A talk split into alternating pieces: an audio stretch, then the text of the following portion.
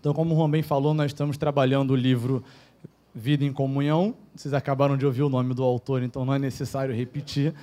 E até aqui, esse livro ele tem cinco capítulos. E nós já trabalhamos até aqui todos os capítulos. Então, nós falamos de comunhão, falamos sobre a comunhão ao longo do dia, né, em como isso é, é, dado, né, como eu tenho comunhão com meu irmão ao longo do dia, não apenas no domingo e nas igrejas caseiras que nós temos durante a semana. Falamos sobre serviço, né, como é importante o serviço dos irmãos uns aos outros no que se refere à comunhão. Né? Não tem como ter comunhão sem ter serviço. Mas, ao mesmo tempo, falamos também sobre solitude, né, sobre o silêncio e a importância de, de que é ter silêncio ou ter momentos a sós é, para que a comunhão ela seja mais efetiva. Né? Existe um ditado que fala: quem fala muito, nada tem a dizer. Então é importante que a gente também tenha nossos momentos em silêncio, de reflexão, observando as Escrituras, ouvindo ao Senhor, e a partir daí a gente consegue ter uma comunhão mais verdadeira e profunda com os nossos irmãos. E na semana passada, o Daniel falou sobre confissão de pecados. E na comunhão existe esse lugar para a confissão de pecados. Por mais que hoje nós vivemos numa cultura onde talvez errar seja errado. Né? Existe a cultura do cancelamento. Então, para que errar? Eu preciso mostrar que a minha vida ela é boa, ela é perfeita. Só que existe um mal no nosso meio que começa lá com Eva, que se chama pecado. O pecado ele está em nós, ele está aqui. Ele faz a gente errar. E quantas vezes nós nos lidamos lá com o texto de 1 Coríntios 7, que Paulo fala: o bem que eu quero fazer eu não faço, mas o mal que eu não quero, esse eu faço. E geralmente fazemos com força aquele mal que a gente não quer fazer. Então o erro ele está aí. Nós erramos, nós pecamos, nós estamos vivendo uma vida tentando acertar, confiando na obra de Cristo, certo? Se certo, existe pecado no nosso meio. Se existe pecado no nosso meio, existe confissão, porque a promessa do Senhor, que foi lida pelo Daniel através do, do Tiago, do livro de Tiago, vai falar que quando nós confessamos o pecado uns aos outros, nós somos curados. E aí tem uma promessa. E aí vale a pena ou não vale eu me expor para o meu irmão e mostrar que eu sou um pecador a fim de ser sarado daquele mal que tanto faz mal para mim? Vale a pena. Então, dito isso, existe um lugar né, dentro, da comunhão, dentro da comunhão que representa muito. Né? Quando a gente pensa em comunhão, nós pensamos em estar juntos, nós pensamos em diversas coisas. E tem uma que é muito significativa, que é a mesa. Né? A mesa do Senhor. A gente fala, ah, comunhão é estar junto à mesa. Comunhão é estar comendo. Comunhão também é. E aí, nesse aspecto de mesa, eu quero trazer um texto, a gente vai abrir a Bíblia em Mateus 9, a partir do versículo 9, e enquanto vocês vão abrindo, eu vou continuar falando. Existe um aspecto, né? Eu falei agora há pouco que todos nós somos pecadores, cometemos pecados, e tudo bem, todo mundo já entende isso, certo? Todo mundo entende que é pecador, beleza. E nós nos colocamos na mesa, né? na mesa no lugar de comunhão. E a pergunta que eu quero fazer para vocês é o seguinte: quem é a pessoa que está na mesa do Senhor junto com você? Quem é essa outra pessoa que está ali ao seu lado, olhando no seu olho, junto com o Senhor na comunhão na mesa. E a segunda questão, Daniel falou sobre confissão na semana passada. Será que nós realmente olhamos o outro como uma pessoa que está sendo transformada por Cristo e pode ouvir aquilo que eu tenho a dizer de pior que existe em mim? Será que a gente olha para o irmão com esse olhar, tipo assim, não, essa pessoa, ela pode ouvir de mim, ela também é pecadora tanto quanto eu, ou nós temos um olhar de superioridade ou inferioridade em relação ao outro? Como é a nossa perspectiva em relação ao outro? Isso vai dizer muito sobre como nós vamos lidar com cada processo da nossa jornada. Mateus 9, 9.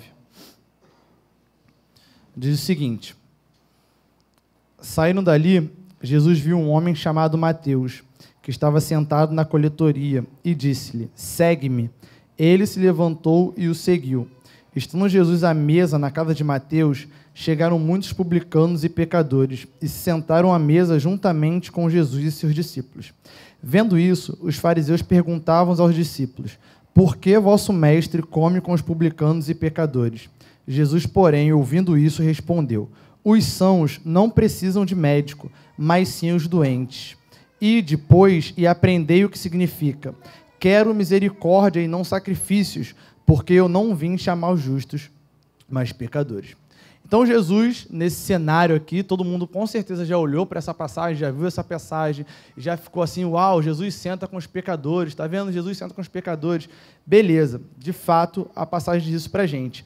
Mas eu queria ressaltar três pontos dessa passagem para a gente desenvolver a nossa mensagem.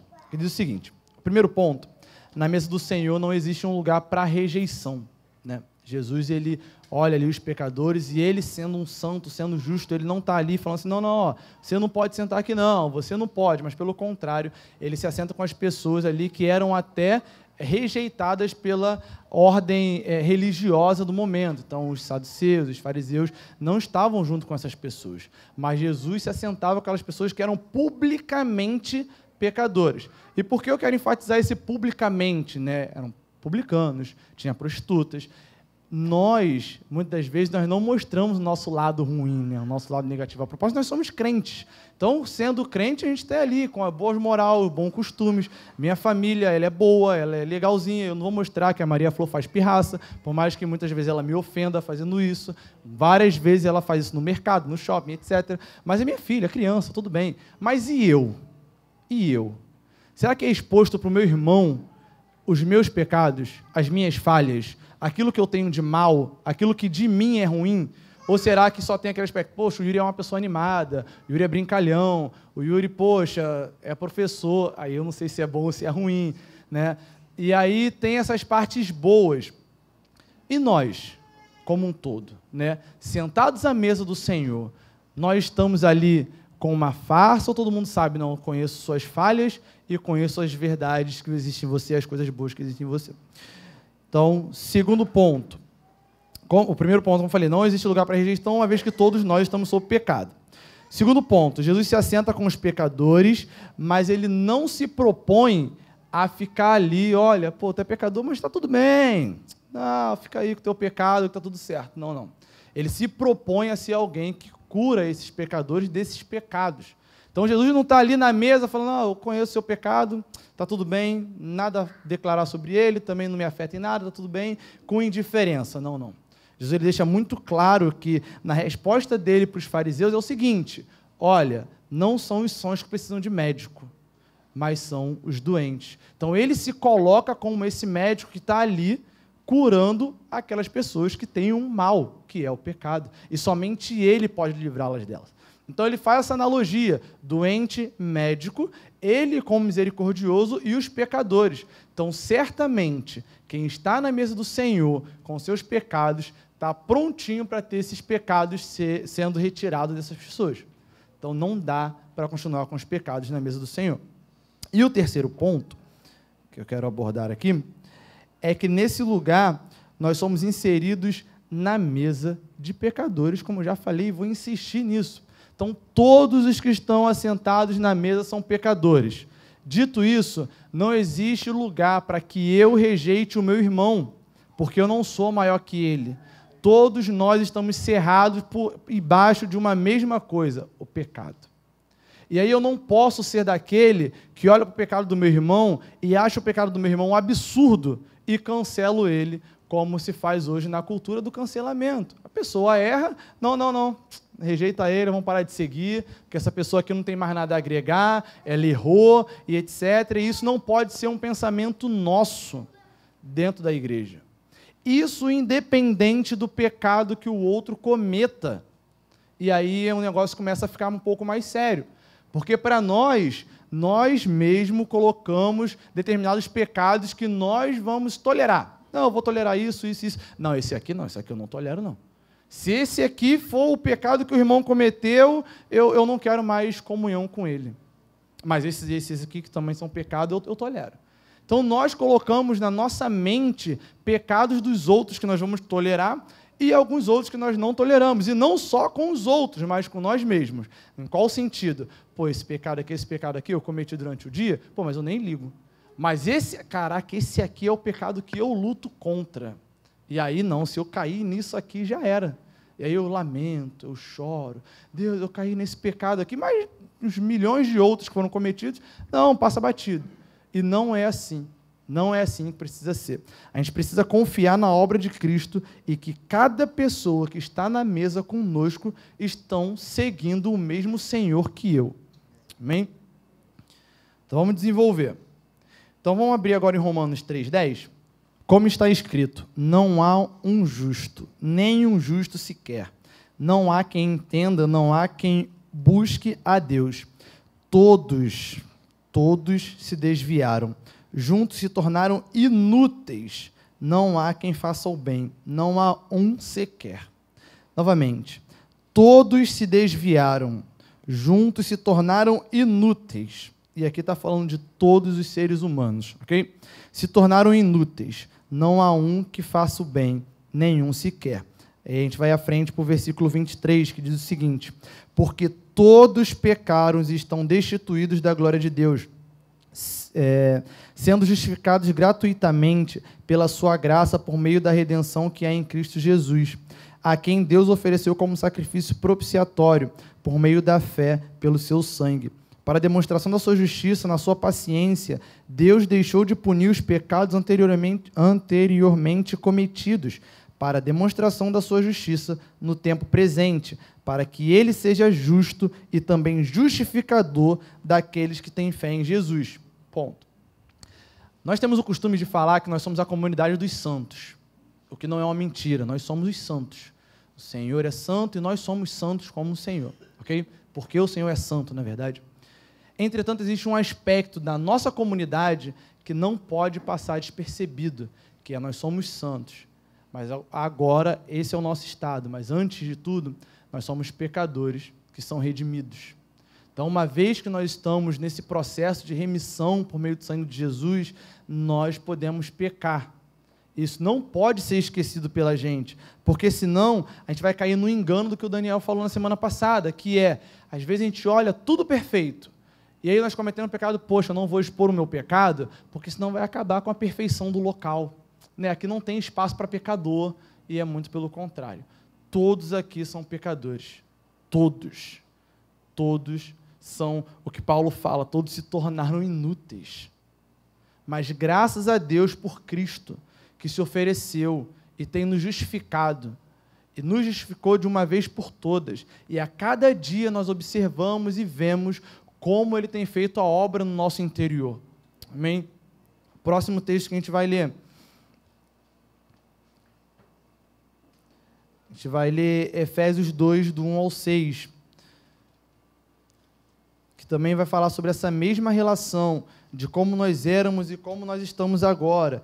Efésios 2, do 1 ao 6, diz o seguinte: Ele vos deu vida, estando vós mortos nas vossas transgressões e pecados, nos quais andastes no passado, no caminho deste mundo, segundo o príncipe do poderio do ar, do espírito que agora age nos filhos da desobediência, entre os quais todos nós também antes andávamos, seguindo os desejos carnais, fazendo a vontade da carne e da mente, e éramos por natureza filhos da ira, assim como os demais. Mas Deus, que é rico em misericórdia, pelo seu imenso amor com que nos amou, estando nós ainda mortos em nossos pecados, deu-nos vida juntamente com Cristo. Pela graça nós somos salvos. E nos ressuscitou juntamente com Ele, e com Ele nos fez assentar nas regiões celestiais. Então nós agora participamos da mesa do Senhor com uma consciência. Nós somos redimidos. Mas ao mesmo tempo, podemos pecar. Estamos ali com o Senhor. Ponto 2. Jesus se assenta com os pecadores e se propõe a livrá-los do seu pecado. Então, um pouquinho antes do texto de Mateus 9, 9, que a gente acabou de ler, a partir do versículo 1, aparece um cenário onde tem um paralítico. Então, esse paralítico está ali, sentado, etc. Levam ele até o Senhor Jesus. E Jesus, na hora de curá-lo, fala: Levante-se, seus pecados foram perdoados. E ali aquelas pessoas que estavam em volta falam assim: nossa, ele está blasfemando, como assim? Ele está perdoando pecados. Só Deus pode perdoar os pecados. E aí Jesus olha e fala: então, para vocês verem que o filho do homem tem autoridade para é, perdoar os pecados, filho, levante, pega sua maca e ande. Então é aquele mesmo contexto de cura e perdão dos pecados. O Senhor Jesus ele tem poder para isso. E existe graça da parte dele para que hoje nós sejamos curados de nossos pecados. E por último, é nesse lugar que nós somos inseridos, Cristo e os irmãos. E a mesma pergunta que eu fiz no grupo caseiro na segunda-feira, eu vou fazer para vocês hoje. Que foi o seguinte: Como é que eu vejo esse meu irmão que está na mesa sentado comigo? Eu olho para o lado, olho para o outro. Na, na última vez que eu trouxe uma mensagem, eu falei que nós podemos olhar né, um para o outro e ver como o Senhor ele está vencendo o reino de Satanás, né? Porque quantas pessoas estão aqui e foram redimidas, saindo desse lugar de escravidão a Satanás e agora servindo ao Senhor.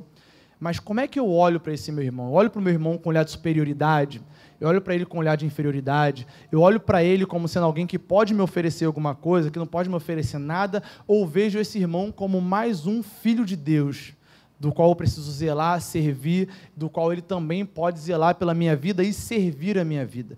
Como é que é o meu olhar sobre o meu irmão? A partir disso, a gente pode entrar em um problema ou podemos ser aprovados dentro daquilo que o Senhor tem proposto para nós. Então, a forma que eu vejo meu irmão revela se eu compreendi e recebi a vida de Cristo. E é aqui que eu vou traçar um paralelo entre a verdadeira comunhão e a falsa comunhão. E aí, se você estiver anotando, anote para mim o seguinte: a gente vai ver um aspecto sobre o lugar de funcionamento da comunhão, ok? Sobre o condutor dessa comunhão e qual é o alvo da comunhão. Partindo do princípio da comunhão natural ou da comunhão carnal como é dada às pessoas que têm comunhão um com o outro, mas sem ter o alvo no espírito. Então, em primeiro lugar, a gente vai abrir em Marcos 7, versículo 21. Então, ali a gente está vendo que o texto está falando que de dentro do coração saem todas as maldades. A maldade brota do coração do homem. E nesse lugar de funcionamento que eu falei da comunhão carnal, é um lugar de escuridão. É um lugar que não existe clareza, é um lugar que de dentro tem muita maldade. E uma característica desse local é que as pessoas que têm encontros que não são espirituais, elas nesse momento elas falam mal do outro, elas têm um, um, um relacionamento que não é para glorificar o Senhor. Então existe maledicência, existe fofoca, existe ira, existe o menosprezar do outro, existe desvalorização do outro, existe tudo aquilo que você pode considerar que seja ruim em relação ao próximo nesse lugar da comunhão natural, ela acontece tudo de mal. E aí você pode pensar assim, pô, pelo amor de Deus, quem faz isso? Faz. Faz. E se nós pararmos para pensar, em algum momento nós já testemunhamos as características dessa comunhão natural em algum local. Em algum momento da jornada, nós podemos ter até mesmo a gente, dentro de um local, dentro de uma roda, e ali as pessoas falando, falando, e a gente até endossa. Fala, é, realmente, eu nunca tinha reparado que fulano era ruim assim, e realmente é. Não. Em segundo lugar, a gente tem como condutor dessa comunhão natural o prazer. E prazer não é ruim. O problema é a forma que esse prazer é dado. Então, na comunhão natural, a busca é por pares iguais. Em qual sentido? Eu vou ter comunhão com o outro a partir daquilo que eu vejo que o outro tem que é parecido comigo. Então a minha comunhão ela não tem a ver com Cristo, não tem a ver com nada, tem a ver comigo. Comigo. Aquele outro, o que, que ele pode me oferecer? Esse outro aqui que está na mesa do Senhor comigo, ele pode me oferecer o quê? Hum, ele gosta de exercício físico. Pô, vou colar nele. A gente vai ter assunto para falar, né? Poxa, é um assunto, é um par igual que eu tenho. Pô, esse cara gosta de quê? Gosta de futebol. Estou com ele. Por quê? O outro que não gosta, pô, chato. Chato. Vale a pena. Vale a pena eu ter comunhão com ele? Em que, que ele vai me agregar? Em nada. Essa pessoa não tem nada para me agregar. Então, uma vez que a comunhão não é baseada em Cristo, é baseada no prazer que eu posso ter, eu olho o outro com um alvo, que é o terceiro ponto, que é o benefício próprio. E aí mora um problemaço, porque talvez todos nós, em algum momento, ou fomos vítimas, ou fomos as pessoas que tiveram comunhão com o outro visando benefício próprio. E existem algumas características que eu quero falar para você. As pessoas que têm a comunhão natural e têm como alvo o benefício próprio, elas até zelam, entre aspas. Elas até amam, entre aspas. Ela até busca o outro, entre aspas. Por quê? Porque buscam, enfim, a fim de ter algo. Então, qual é o benefício próprio que a pessoa pode me oferecer? Hum, vou bajular determinada pessoa porque ela tem dinheiro. E aí ela pode abençoar a minha vida, né? Pô, a pessoa está ali fazendo a caridade, enquanto isso eu estou buscando caridade só porque eu quero, por causa do meu ego, eu sou egoísta. E é isso que eu quero. E aí, o primeiro ponto aqui dessas pessoas, elas têm uma relação completamente utilitarista. O quanto você é útil para mim? Ah, poxa, o irmão aqui é jovem, e aí ele pode servir em várias coisas, tem tempo para um monte de coisa. Pô, vamos usar esse jovem. Irmão, sirva ao Senhor faça isso, faça aquilo, faça aquilo para servir o Senhor. Mentira. Eu quero que você faça para mim. É para mim que eu quero que você faça. E aí você vai lá e serve, serve, serve, serve, serve, e aí você está mal um dia. Aí eu vou lá e, ó, pô, não vai servir o Senhor hoje? Você não. Está errado. Só que na realidade é só uma relação de utilidade. Aí o irmão, olha, não posso, poxa, ó, vou ter que dar um tempo disso aqui porque né, não está dando para mim, tem outras coisas, outras demandas. E aí você fala o quê? Caramba, não vai dar, deixa esse irmão para lá. Saiu da comunhão, está desviando, ou alguma outra coisa do tipo. Segundo ponto, as pessoas que buscam o outro por aquilo que ele pode oferecer, manipulam o outro até extrair do outro aquilo que se quer. Então são pessoas que utilizam da manipulação. Por quê? Porque se o o alvo é o meu benefício e o outro está irredutível, eu vou fazer algumas coisas para que esse outro se torne flexível e maleável para fazer aquilo que eu quero. Então a manipulação ela está no meio dessa comunhão que consideramos natural. Em terceiro, essas pessoas não aceitam sair perdendo. A perda para elas não é algo válido. Então, à medida que ela é contrariada e é obrigada ou convencida a fazer outro caminho que não é aquele que ela faz, ela dá um jeito de sair por cima, no sentido de, poxa, eu estava pensando nisso também. Então, olha, eu estou aqui convencendo a Júlia, convenci a Júlia a fazer, não vou usar você como exemplo, não, a cadeira do lado aqui. Tá gravando, né? Aí imagina depois fazer um corte lá. Quem é a Júlia? Então, estou aqui tentando convencer a cadeira a fazer o que, que eu quero aqui, vamos lá, todo mundo coletivamente. A cadeira, pô, não quero, não quero, não quero, vamos fazer outra coisa. E aí eu vejo que a cadeira está redutiva e fala, eu acho a sua ideia realmente boa, então eu estou validando a ideia do outro, para não parecer que a minha vontade não está sendo feita, eu estou validando a do outro. E por último, e não menos importante, um quarto ponto, é que essas pessoas elas não se põem a servir Lembra que no início eu falei que durante toda a caminhada de cada capítulo que nós lemos até aqui, sobre vida em comunhão, havia o serviço, há o serviço. E essas pessoas elas querem ser servidas, servidas, servidas, servidas, servidas, e quando elas se propõem a servir, é buscando benefício próprio. Agora me pergunta, como é que a pessoa serve buscando um benefício próprio? É simples. A pessoa serve para depois falar para você o quê? Tá vendo? Olha o que eu fiz. Olha aqui a pintura que eu fiz. Ó, oh, foi eu que pintei, hein? Tá vendo como tá bonito? Foi eu que fiz. Ou então, para depois você chegar e falar assim: caraca, irmão, você não serve. Fala, oh, mas naquele dia eu servi e todo mundo falou que ficou bonito que eu fiz. Então, essas pessoas, ela, a todo custo, querem o benefício próprio. E aí é ruim, né? Péssimo. Talvez você tenha lidado com esse tipo de gente, seja esse tipo de gente, em algum momento foi esse tipo de pessoa, e assim, ninguém aqui tá tipo assim, ó, não, não, não tem como eu ter passado por isso ou ter feito isso. Não, não. Sim. Lembra do início que eu falei? É do coração do homem que procede todo tipo de problema. Então, em algum momento, nós podemos ser esse tipo de pessoa que, em algum momento, fomos pessoas que estavam junto com outro buscando benefício próprio. Em algum momento, nós nos juntamos para falar mal de alguma coisa, de alguém, enfim. Isso tudo serve para que a gente sonde o nosso coração, para que a partir de agora a gente não seja esses, mas sejam como o outro grupo de pessoas que eu vou falar agora. Tudo bem até aqui? Está dando para entender? Amém. Então, em primeiro lugar, a gente vai abrir em 1 João 1,5. O lugar da comunhão espiritual, que é o outro grupo de pessoas que eu quero abordar aqui, lembra que são pessoas que estão diante do Cristo, né? diante do Senhor na mesa. E esse cenário não pode sair da cabeça de vocês. O primeiro João vai falar para a gente que Deus é a luz e nele não há treva alguma. Ou seja, onde ele está não existe treva alguma. Existe clareza, existe é, é, verdade, né? e tudo está exposto. Então, no lugar onde o Senhor está, todos nós estamos expostos, tudo está claro, tudo é posto na luz, não existe vergonha da exposição, nada está oculto nessa comunhão, não existe medo, não existe segurança para confiar no outro e nem para expor pecados, aflições, dificuldades e alegrias. E talvez, eu sempre uso essa frase na nossa igreja caseira às segundas-feiras, que é o seguinte: parece utopia quando a gente fala sobre expor a vida, sobre mostrar nossos pecados, sobre falar o que a gente tem de ruim, sobre confiar no outro, porque talvez nós sejamos pessoas que, como eu falei, nós tenhamos tido problema. Talvez em algum momento nós tivemos problemas de confiar em alguém, de, enfim, de expor a nossa vida para alguém, e esse alguém literalmente abusou daquilo que a gente fez, daquilo que a gente falou, daquilo que, enfim, nós colocamos na mesa e jogamos à luz.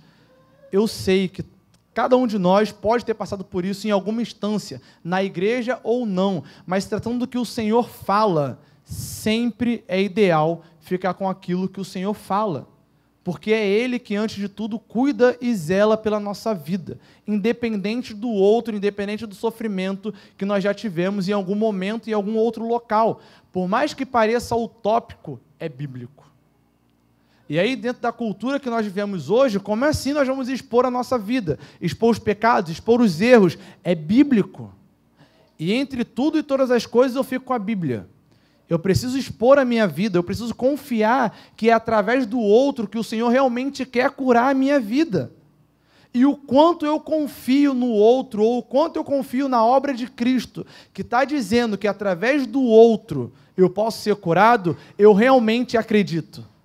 Será que eu realmente acredito que a oração do outro que faz por mim, quando eu confesso meu pecado, ela realmente é eficiente? Ou a dor que eu já tive, que gerou insegurança, que gerou incerteza, é maior do que o poder de Cristo na vida do meu irmão?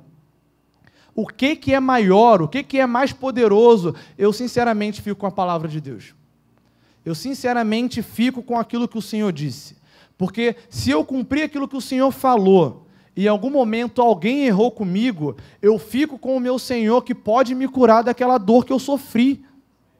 E não ficar com a amargura que aquilo foi gerado, que foi gerado no meu coração, na verdade. Porque a palavra de Cristo ela é muito mais poderosa. E será que eu acredito que a palavra de Cristo ela realmente é poderosa? Será que eu realmente acredito que o Senhor fala e ele cumpre? Ou será que simplesmente eu seleciono aquilo que ele fala, aquilo que ele cumpre, aquilo que é verdadeiro, aquilo que é falso? Porque a partir do momento que a gente está selecionando o que é palavra de Deus o que não é palavra de Deus, não é o Deus da Bíblia que nós estamos servindo, mas é o Deus que nossa mente ela está produzindo. Em segundo lugar, na comunhão espiritual, o condutor para a comunhão é a palavra de Deus, como eu falei agora há pouco. Então, independente. Tudo aquilo que é exposto é resolvido a partir da palavra de Deus. Tudo. Se a gente confia que essa palavra ela é realmente um guia, um manual, uh, enfim, qualquer coisa que a gente fale que a Bíblia seja para a nossa vida, antes de tudo, ela é a palavra do nosso Deus. E nessa semana, meditando, fazendo meu devocional, é, até em casa com as meninas, eu falei assim: vá, como é que a gente olha para a palavra de Deus? Toda vez que a gente abre a palavra de Deus para a gente orar, para a gente ler, enfim, qual é a expectativa que eu vou até a palavra de Deus? Eu vou querendo uma informação? Eu vou querendo tirar uma dúvida? Eu vou querendo satisfazer alguma coisa interna? Eu vou a fim de buscar uma solução para o meu problema? Qual é a forma que eu olho para a palavra de Deus? E assim, tudo isso eu posso encontrar. Eu posso encontrar informação, posso encontrar direção, posso encontrar a solução do meu problema, posso encontrar um monte de coisa. Mas antes de tudo, ela é a palavra de Deus. Então eu preciso olhar para a palavra de Deus como palavra de Deus. Então, antes de tudo, quando eu olho, falo, Deus é luz e nele não há treva alguma. Quando ele fala aqui no versículo 8, se dissemos que nós temos, não temos pecado nenhum, nós enganamos a nós mesmos e a verdade não está em nós. Como assim? É palavra de Deus, é Deus falando.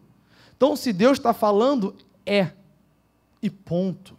Não tem mais, não tem menos, não tem mais coisas a serem adicionadas naquilo que Deus diz. Deus ele é muito claro. E às vezes nós é que complicamos. Então, se existe palavra de Deus, a minha comunhão ela é fundamentada nela. E aí hoje, mais cedo, até foi curioso acontecer isso, eu estava ali fora com uma irmã, e aí a irmã comentou assim, é, cara, eu não gosto de mega igreja. Aí eu falei, olha, mas em Atos, a primeira pregação de Pedro, teve 3 mil convertidos, 5 mil convertidos. Foram muita gente. Aí ela pegou e falou, nossa, como é bom né, a gente dar um respaldo bíblico naquilo que a gente está falando. E assim, detalhe, coisa pequena, só para trazer um exemplo, a Bíblia é sempre o local o qual a gente vai recorrer para algumas respostas que a gente precisa dar. E aqui não está em pauta mega igreja, como ela é feita, nada disso, é só o exemplo de que na Bíblia a gente tem informações suficientes para que a nossa comunhão ela seja pautada e inspirada no que Deus diz. Em terceiro lugar, finalizando essa parte, o alvo dessa comunhão, a comunhão espiritual, é o amor. E talvez falar que o alvo é o amor, né, abre um leque de possibilidades na nossa cabeça. Mas prática, como é que é a prática desse amor? Como é que é a prática daquilo que nós estamos desenvolvendo aqui? O primeiro ponto é que o motivo para amar o próximo não é aquilo que ele pode me dar, não é o benefício próprio, não é o prazer que eu posso ter, mas o motivo para eu amar o meu próximo é a obra de Cristo. Cristo, ele está na vida do meu irmão e por isso eu o amo. Em segundo, enquanto o amor natural ele é motivado por experiência, o amor espiritual segue as ordenanças de Cristo, não importando a quem seja. Em terceiro lugar, Nesse, nessa comunhão espiritual, se entende que haverá perdas em prol do outro. Então, talvez nós vamos gastar dinheiro, nós vamos gastar energia, nós vamos gastar, enfim, é, é, a nossa paciência com o outro, mas é o que Cristo propõe para nós. O cuidado e o serviço de um com o outro demanda de nós. Isso não é uma tarefa para os pastores, é para todos os crentes em Jesus, porque se nós amamos uns aos outros, nós precisamos servi-lo. E por último, nós precisamos estar dispostos a servir o outro sem querer algo em troca.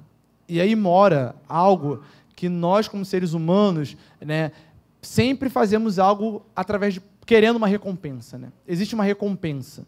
Assim, pô, vou fazer aquilo porque eu, eu vou receber alguma coisa em, em troca disso.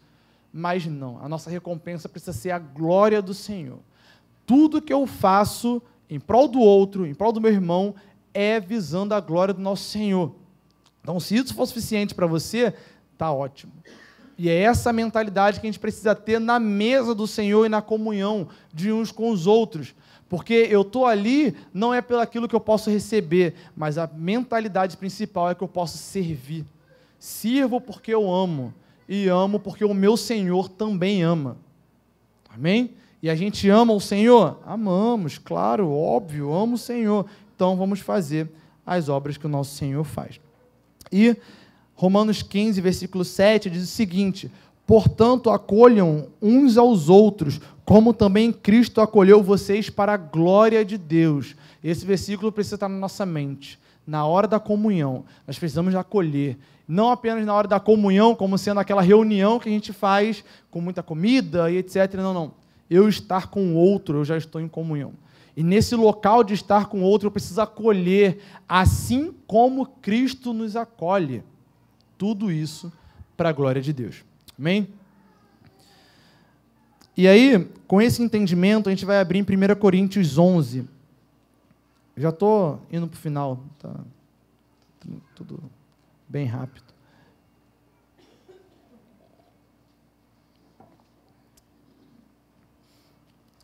A partir do versículo 17, nós vamos ver do versículo 17 ao versículo 30. E só para contextualizar, né? Paulo está falando sobre a relação da ceia. E ali, naquele contexto de Coríntio, havia uma reunião entre eles, com muita comida, com muita coisa, etc. Só que Paulo ele não elogiava os coríntios naquilo que eles estavam fazendo. E a gente vai ler o texto parte por parte. Nós vamos ler do 17 ao 22 primeiro e vamos dar sequência. Diz o seguinte. Entretanto, não vos, elogio nessa instrução que vos dou agora, pois as vossas reuniões causam, causam mais mal do que bem. Porque, em primeiro lugar, ouço dizer que há divisões entre vós quando vos reunis como igreja, e em parte acredito nisso. E é até necessário que haja divergência entre vós, para que os, os aprovados se tornem manifestos em vosso meio. Portanto, quando vos reunis no mesmo lugar, não é para comer a ceia do Senhor, Pois quando comeis, cada um de vós toma antes a sua própria refeição. Assim, um fica com fome e o outro se embriaga. Será que não tendes casa onde comer e beber? Ou desprezais a igreja de Deus e envergonhai os que nada têm? Que vos direi? Irei elogiar-vos? Não, nisso não vos elogio. Então, nesse primeiro bloco, Paulo está falando para a gente que a reunião deles era completamente egocêntrica. Então tinha a ver com o ego. Uns comiam, os outros ficavam com fome e eles não estavam nem aí com isso. Eles não estavam ali para ter comunhão com o Senhor, mas para encher a própria barriga.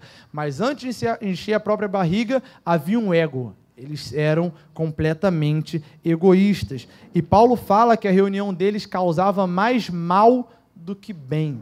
Então não era bom para cada um que estava naquela reunião estar ali, porque fazia mal. Mas mesmo diante disso, Paulo acha um bom motivo. Ou seja, os aprovados eles sobressaíam disso e não faziam a comunhão da forma egocêntrica. E lembra do que eu falei? A comunhão natural, aqueles que têm a comunhão natural, eles são completamente egoístas. Então, ali, mesmo que o alvo fosse a ceia do Senhor e a comunhão dos santos para comu para comunhão, para ceiar com o Senhor, eles eram egoístas. Então, mesmo num ambiente que era para celebrar a morte e a ressurreição do Senhor, havia ego havia ego, porque tem a ver com o coração humano completamente corrupto. Em segundo lugar, a gente vai ler do 23 ao 26, que diz o seguinte: é, Pois recebi do Senhor o que também vos entreguei. O Senhor, na morte em que foi traído, tomou o pão e, depois de ter dado graças, o partiu e disse: Isso é o meu corpo que é dado por vós. Fazei isto em memória de mim. Do mesmo modo, depois de comer, tomou o cálice, dizendo: Este cálice é a nova aliança do meu sangue. Fazei isso todas as vezes que beberdes em memória de mim. Porque todas as vezes que comerdes desse pão e beberdes do cálice, proclamais a morte do Senhor até que ele venha. Como é que fazia isso, uma vez que todo mundo era egoísta? Como é que celebrava a ceia do Senhor se um estava com fome e o outro estava de barriga cheia? Como é que depois desse cenário caótico de comunhão completamente natural e egocêntrica, olhava-se para esse texto e via que um Senhor ele se entregou, se humilhou, entregou seu corpo na cruz em nosso lugar. Como é que depois desse cenário olhava, nossa, alguém morreu para que eu tenha comunhão com você, Maurício? Como é que, como é que faz? Se eu não conseguir nem te esperar para comer junto, como é que eu falo agora? Não, não, nós temos uma aliança em Cristo, Adriana, com um cenário completamente egocêntrico. Não tem o um menor clima. Não tem como. E mesmo assim, eles faziam uma ceia depois. Como é que faz uma ceia com esse entendimento assim? Não tem como. E aí Paulo ele vai mostrar para eles, olha, o Senhor ele deu o corpo em favor de vós. Ele fala os elementos. Nós lembramos que o Senhor se deu. O Senhor, sendo o Senhor, se deu. E por isso nós tomamos o pão. Nós olhamos, pegamos o pão e lembramos: um Senhor morreu na cruz. Esse é o corpo do Senhor que foi dado em favor de vós. Fazer isso em memória de mim. Depois nós pegamos o cálice e falamos: esse aqui é o sangue do Senhor, e relembramos que alguém se deu para uma nova aliança. E depois ele fala: nessa comunhão, vocês têm que fazer isso em memória do Senhor, porque vocês vão proclamar a morte do Senhor até que ele venha. Então, se eu olho o outro da forma natural, fica sem clima. Mas se eu vejo o outro na forma espiritual, que um Senhor ele se deu, e por causa disso eu tenho o outro aqui como estima, porque o Senhor também o ama, fica tudo mais tranquilo. A comunhão ela realmente acontece eu consigo olhar o outro aqui como a imagem de Cristo. Eu olho para ele, não, preciso esperar pelo outro. Não, preciso agradar o outro, preciso fazer pelo outro aquilo que eu estou fazendo pelo meu Senhor. Porque o Senhor fala para a gente amar o próximo como ele nos amou. Então é uma vida de entrega, é uma vida de abnegação, de até mesmo de humilhação. Porque na mesa do Senhor, para eu ter comunhão, eu preciso considerar o outro como Cristo o considera. E em terceiro ponto, a gente vai ler do 27 ao 30, que diz o seguinte: Por essa razão, quem comer do pão ou beber do cálice do Senhor de maneira indigna será culpado de pecar contra o corpo e o sangue do Senhor. Examine, pois, o homem a si mesmo, e dessa forma coma o pão e beba o cálice. Pois quem come e bebe sem ter consciência do corpo do Senhor, come e bebe para a própria condenação. Por causa disso, há entre vós muitos fracos e doentes, e muitos que já morreram. Então, a resposta para se ter muitos fracos, doentes e alguns que já morreram no meio dos coríntios estava na falta de discernimento e de consciência do corpo. Quando ele fala aqui, examinar o homem a si mesmo, ele não está falando assim, não, deixa eu ver quais pecados eu cometi nessa semana e quais eu não cometi nessa semana. Não, não, não era isso. Era o quanto eu pertenço a esse corpo. O quanto eu reconheço que esse irmão, ele é meu irmão. O quanto eu reconheço que eu faço parte do corpo de Cristo e reconheço em cada um a união que nós temos em Cristo. E com essa consciência, que era o modo digno, o modo real de se tomar a ceia.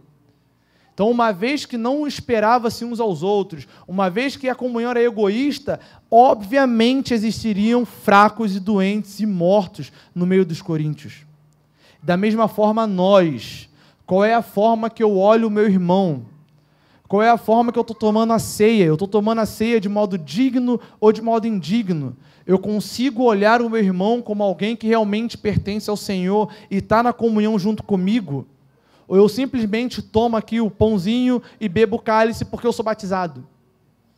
Se é isso que acontece, não há essa, esse reconhecimento da comunhão, nós temos sérios riscos de estarmos fracos e doentes e prestes a morrer, se não mortos.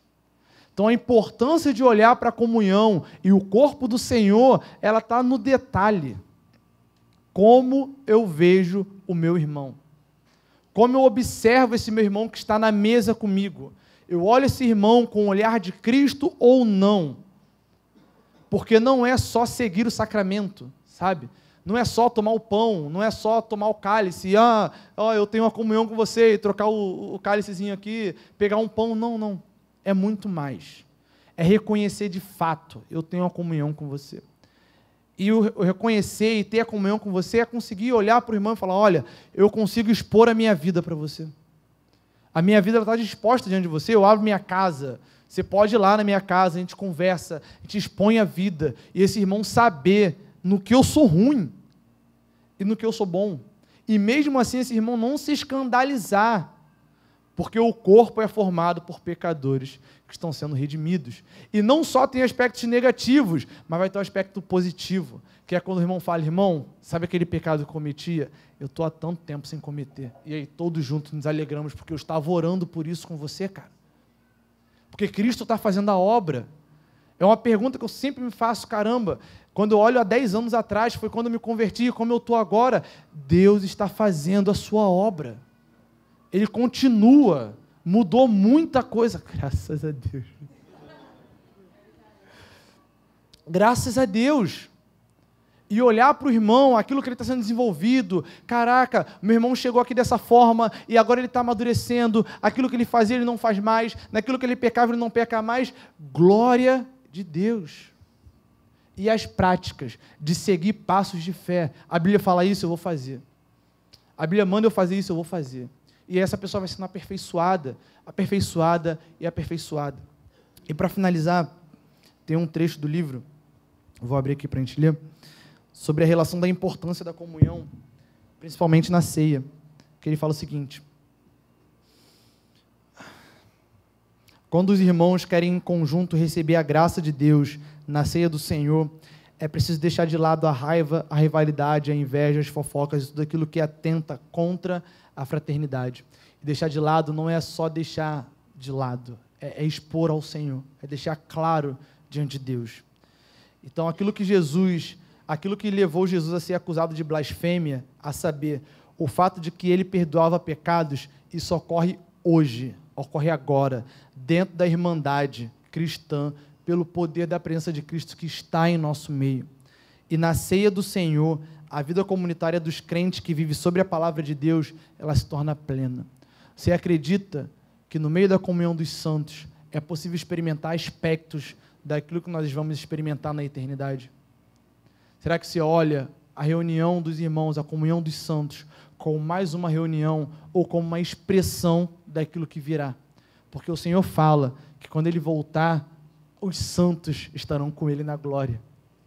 E a comunhão dos santos é um pré-anúncio daquilo que vai acontecer. A gente olhar aqui, eu vejo Mateus, vejo a Bruno, Magno, vejo a galera aqui e falo assim: caraca, são as pessoas que estarão comigo na glória quando o Senhor voltar. Eu estou contribuindo para o aperfeiçoamento de cada santo aqui, para estar junto conosco, um junto com o outro, na glória quando o Senhor voltar. Essa perspectiva precisa estar na nossa cabeça. Todos nós seremos aperfeiçoados até o dia de Cristo e a comunhão dos santos é a ferramenta que o Senhor deu para que nós sejamos aperfeiçoados. E a confissão de pecados para que nós sejamos sarados. Amém?